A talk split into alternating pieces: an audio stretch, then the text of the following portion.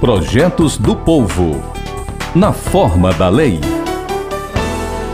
Em resposta aos elevados índices da violência contra as mulheres no Brasil, crescem os movimentos defendendo a necessidade de endurecimento das leis de proteção.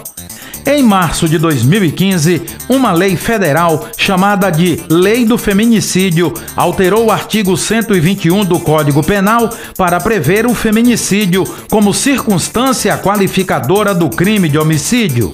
A mesma lei também incluiu o feminicídio no rol dos crimes hediondos. As medidas de combate aos crimes contra as mulheres ganharam mais um reforço em abril de 2018, com a publicação da lei federal conhecida como Lei Lola, em alusão à professora da Universidade Federal do Ceará, Lola Aronovitch, vítima de inúmeros ataques virtuais por conta do seu blog feminista.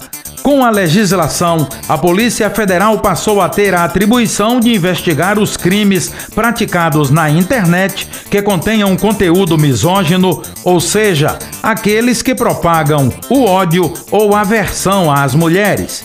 No Ceará, a lei número 17.303, de iniciativa da deputada Augusta Brito, publicada no dia 24 de setembro de 2020, dispõe sobre a fixação de cartazes em ônibus, vans e metrôs do Sistema Intermunicipal de Transporte de Passageiros para divulgar a lei do feminicídio e a lei Lola. Os cartazes devem conter, obrigatoriamente, além das informações sobre as duas leis, o número do Disque Denúncia Nacional de Violência contra a Mulher, Disque 180. Os cartazes devem ser legíveis, afixados em locais de fácil visualização ao público em geral. Fique atento. A Rádio FM Assembleia está com você no centro das discussões em apoio aos seus direitos.